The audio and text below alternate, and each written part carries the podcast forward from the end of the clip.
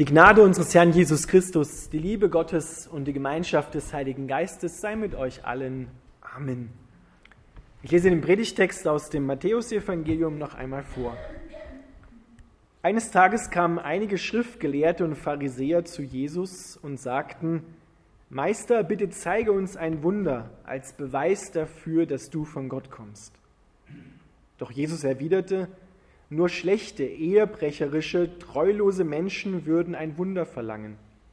Das einzige Zeichen, das ich ihnen geben will, ist das, was mit dem Propheten Jona geschah.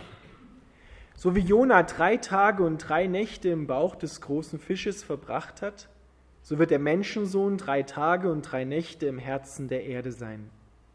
Die Einwohner Ninives werden sich am Tag des Gerichts gegen euch erheben und euch verurteilen denn sie haben Reue und Vertrauen gezeigt, nachdem sie Jonas Predigt gehört hatten. Und nun ist einer bei euch, der weit größer ist als Jona, aber ihr weigert euch zu bereuen und zu vertrauen. Auch die Königin von Saba wird sich am Tag des Gerichts gegen euch erheben und euch verurteilen, denn sie kam aus einem fremden Land, um die Weisheiten König Salomos zu hören. Und nun ist einer bei euch, der weit größer ist als Salomo, und ihr wollt ihm nicht zuhören. Lieber Vater im Himmel, wir bitten dich, dass du dein Wort uns offenbarst und unsere Herzen mit Vertrauen und Liebe füllst. Amen. Liebe Gemeinde, wir wollen heute der Frage nachgehen, wie verpasse ich mit Sicherheit mein Leben? Beziehungsweise positiv formuliert, wie finde ich das Leben? Da kommen einige Schriftgelehrte und Pharisäer zu Jesus und sagen, Meister, bitte zeige uns ein Wunder, beweise uns, dass du der Sohn Gottes bist, dass du von Gott kommst.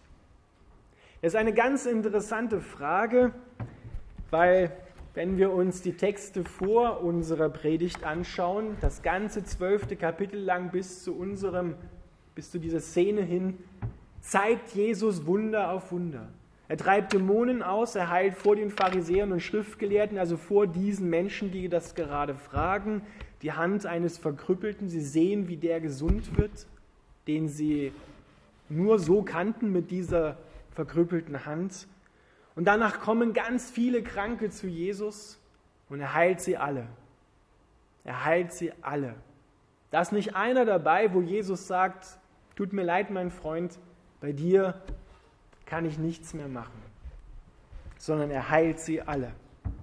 Und jetzt kommen diese Gruppe von Leuten, die Pharisäer und Schriftgelehrten, sagen, Jesus, bitte zeige uns ein Wunder als Beweis dafür, dass du von Gott kommst. Und Jesus, er verurteilt diese Haltung der Menschen. Er verurteilt nicht den Menschen, er verurteilt diese Haltung. Und er sagt, nur schlechte, und im Griechischen steht dort ehebrecherische Menschen, die die Ehe brechen, treulose, würden ein Wunder verlangen. Was ist denn daran so schlimm, wenn wir Beweise dafür verlangen, dass Gott Gott ist und dass er uns zeigt, damit wir vertrauen können? Jesus selber vergleicht die Beziehung Israels zu Gott und von Gott zu Israel mit der Ehe. Wie wäre das, wenn ich in einer Ehe stehe oder auch in einer Beziehung zu anderen Menschen, das gilt für alle Beziehungen, die wir leben, und ich sage zu, zu meiner Ehefrau oder zu meinem Ehemann, bitte beweise mir, dass du mich liebst damit ich wirklich sicher sein kann, dass du mein Ehemann bist. Und dann können wir darüber sprechen, ob ich mich auf dich einlasse. So leben viele Menschen heute, die jahrelang ohne Trauschein zusammenbleiben, um sich sicher zu sein, dass sie den Richtigen gefunden haben, der sie liebt. Das klingt sehr edel und klingt sehr weise. Aber Jesus sagt, es ist die größte Dummheit, die du machen kannst. Er geht sogar noch weiter und sagt, das ist diese Herzenshaltung ist Sünde, vor allem wenn du es so auch gegen Gott lebst. Dass du forderst, Gott, beweise mir erstmal, dass du mich wirklich liebst. Zeig mir ein Wunder. Das ist so, wie wenn ich sagen würde zu meiner Ehefrau, bitte erfülle mir genau das, was ich von dir erwarte. Erfülle mir genau das, worüber ich denke, dass du das tun musst, damit ich sicher sein kann, dass ich mich auf dich einlassen kann. So wirst du mit Sicherheit das Leben verpassen. Jesus macht hier deutlich, hier gibt es zwei Denk- und zwei Lebensarten. Die eine, die ist zutiefst menschlich. Wir Menschen, wir fragen nach Beweisen. Wir wollen Sicherheit. Wir wollen, dass unsere Komfortzone sicher ist, abgesteckt ist. Damit werden wir aber mit Sicherheit das Leben verpassen. Damit werden wir die Liebe verpassen. Weil Paulus sagt in dem berühmten Kapitel, 13. Kapitel des Korintherbriefes, was Liebe ist. Ich will es kurz einmal in Auszügen lesen. Dort sagt er, wenn ich in den Sprachen der Welt, also alle Sprachen der Welt, die je gesprochen wurden, sprechen könnte, oder mit Engelszungen, mit der Himmelssprache reden könnte, aber keine Liebe hätte, wäre mein Reden nur sinnloser Lärm und wie ein dröhnender Gong oder eine klingende Schelle. Wenn ich die Gabe der Prophetie hätte und wüsste alle Geheimnisse, alle Geheimnisse, und hätte jede Erkenntnis und wenn ich einen Glauben hätte, der Berge versetzen könnte, aber keine Liebe hätte, ich füge mal hinzu, nicht vertrauen könnte, so wäre ich nichts. Hätte ich nur nicht nichts, sondern ich wäre nichts. Die Liebe ist geduldig und freundlich, sie ist nicht neidisch oder überheblich, stolz oder anstößig. Die Liebe ist nicht selbstsüchtig, sie lässt sich nicht reizen, und wenn man ihr Böses tut, trägt sie es nicht nach. Sie freut sich niemals über Ungerechtigkeit, sondern sie freut sich immer an der Wahrheit. Die Liebe erträgt alles, verliert nie den Glauben, bewahrt stets die Hoffnung und bleibt bestehen, was auch geschieht. Die Liebe wird niemals aufhören. Bei uns hört die Liebe, menschlich gesprochen, dort auf, wo der andere nicht mehr tut, was ich will. Ich zeige dir ein bisschen von mir, dann erwarte ich aber auch von dir, dass du etwas für mich tust. Und wenn du das nicht tust, dann hört die Liebe auf. Doch die Liebe von Gott her hört niemals auf. Und Gott ist dieses Risiko, haben wir am Anfang in dem Wochenspruch gehört, eingegangen. Er ist dieses Risiko eingegangen, dass der Mensch vielleicht niemals darauf antworten wird, auf das, was er in Liebe dem Menschen schenkt und tut, nämlich sich selbst. Er hat sich selbst hingeschenkt. Die menschliche Haltung hier, die Jesus verurteilt, ist selbstsüchtig, schaut auf sich selbst. Aber die Haltung, die Gott lebt, ist Hingabe, sich verschenken, Vertrauen, ohne zu erwarten, dass der andere darauf etwas erwidert. Das ist steil, aber das ist die Liebe. Und das möchte Gott in uns einprägen, das möchte er in uns herausarbeiten, das möchte er in uns hinein lieben. Und eine Ehe gelingt in dem Sinne, in dem wir dem Partner vertrauen. Du wirst nie wissen, bevor du heiratest oder auch lange wartest, wie der andere in bestimmten Situationen reagieren wird. Du kannst dir nicht sicher sein, jetzt mal als Negativfolie gesprochen, dass der andere nicht einmal reagieren wird, wie du es nicht erwartet hättest und dass du verletzt wirst. Die Liebe hat sich verletzen lassen. Jesus ist so nahe gekommen, hat so vertraut, dass der Vater zu ihm steht, dass er sich hat von uns Nägel durch die Hände und Füße treiben lassen. So sehr hat er sich ausgesetzt und geliebt. Und er sagt, ich will euch ein Zeichen geben. Nicht so eins, wie ihr erwartet, sondern ich will euch ein Zeichen geben. Es ist das Zeichen des Propheten Jona. Jona, die Geschichte kennt ihr wahrscheinlich. Jona, der soll nach Ninive gehen, der damaligen Hauptstadt des Großreiches Assyrien. Wäre heute so im Gebiet von Mosul. 120.000 Menschen damals. Und er soll ihnen sagen, kehrt um, sonst kehrt Gott euch um. Die Stadt vernichtet er.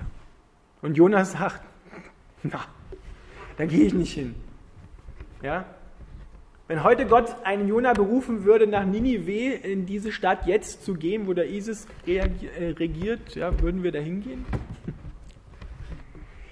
Er marschiert genau in die entgegengesetzte Richtung. Aber Gott holt ihn ein und er bringt ihn auf wundersame und für uns unmögliche Art und Weise genau an dem Punkt, wo er ihn haben will. Nach Ninive. Und dieses Bild vom Jona, wie er drei Tage, drei Nächte im Bauch dieses Fisches ist, eine Unmöglichkeit, vergleicht Jesus mit sich selbst, indem er sagt, so wie Jona aus in die Tiefe gefahren ist und wieder heraufgekommen ist, so wird der Menschensohn drei Tage gekreuzigt, begraben, gestorben, hinabgestiegen in das Reich des Todes, am dritten Tage auferstanden. Genau damit vergleicht Jesus nimmt der Jona, vergleicht sich selber sein eigenes Kreuz, seine eigene Hingabe und die Antwort des Vaters auf die Hingabe des Sohnes, die Auferstehung. Und sagt, das ist das Zeichen, was ich euch gebe. Ein Beweis nicht so, wie wir ihn gedacht haben oder wie die Pharisäer ihn gedacht haben. Weil Gott, was muss er denn tun, dass du anfängst, ihm zu vertrauen? Welche großen Wunder muss er denn tun? dass du sagen kannst, jetzt weiß ich, dass Gott Gott ist und dass er mich liebt, mit Sicherheit. Gott nimmt dieses Risiko, dieses Wagnis, sich auf ihn einzulassen, ihm zu vertrauen, nicht weg. Aber nur so, indem du dieses Risiko wagst, wirst du die Liebe finden und wirst du auch das Leben nicht verpassen. Wenn du nach Sicherheit fragst, um in deiner Komfortzone zu bleiben, wirst du das Leben verpassen. Jesus sagt sogar wortwörtlich, du wirst dein Leben verlieren, wenn du es versuchst zu retten, indem du immer sicher sein kannst, wie du reagierst oder wie der andere reagiert. Das ist eigentlich eine Unmöglichkeit, das wissen wir. Aber trotzdem sehnt sich unser Herz danach, immer schon im Vorhinein zu wissen, wie der andere tickt, wie Gott tickt und was passieren wird, wenn wir uns auf ihn einlassen. Da ist kein Risiko mehr. Da ist kein Vertrauen mehr, kein Wagnis mehr. Da ist kein Raum mehr, dass der andere so sein kann, wie er ist. Denn Gott ist Gott. Und er muss so sein dürfen, wie er ist. Und wir sollen auch so im Lichte Gottes sein, wie wir sind. Raum zum Leben. Sicherheit raubt dem anderen auch den Raum zum Leben. In dem Sinne. Jeder Mensch braucht ein gewisses Grundbedürfnis an, an Sicherheit. Davon rede ich nicht. Sondern ich rede davon, dass ich kein Vertrauen wage. Dass ich mich nicht der Liebe Gottes aussetze. Aber nur so werde ich das Leben haben und die Liebe finden. Und Jesus macht deutlich, die Menschen von Ninive, die haben gehört, da war der Prophet Jonah völlig überrascht, er hat gesagt, das gibt's ja nicht. Jetzt komme ich dahin, erwarte eigentlich, die werden eh nicht umkehren. Und dann hören die auch noch drauf und kehren um und vertrauen. Und jetzt sagt Jesus, ihr habt jetzt, wo ich da bin, wo ich zu euch spreche, viel größere Chancen zu vertrauen und Liebe zu erfahren und zu leben, als damals die Menschen Ninive. Denn hier ist weit mehr als Jona. Hier ist weit mehr als Salomo. Die Königin von Äthiopien ist gekommen, von Saba, und wollte Salomos Weisheit sehen und hören. Und sie hat vertraut, hat Gott gefunden. Und hier ist weit mehr, sagt Jesus. Hier besteht die größere Chance für euch, die Liebe zu finden. Aber ihr weigert euch zu bereuen. So werden euch die Menschen von Ninive und auch die Königin von Saba zum Schluss verurteilen, weil ihr nicht hören wolltet. Dieses Geschlecht, was Jesus hier nennt, diese schlechten, treulosen, ehebrecherischen Menschen, damit sind auch wir, damit ist auch unsere Gesellschaft gemeint. Es sind nicht nur die Pharisäer und Schriftgelehrten angesprochen, sondern wir sind angesprochen.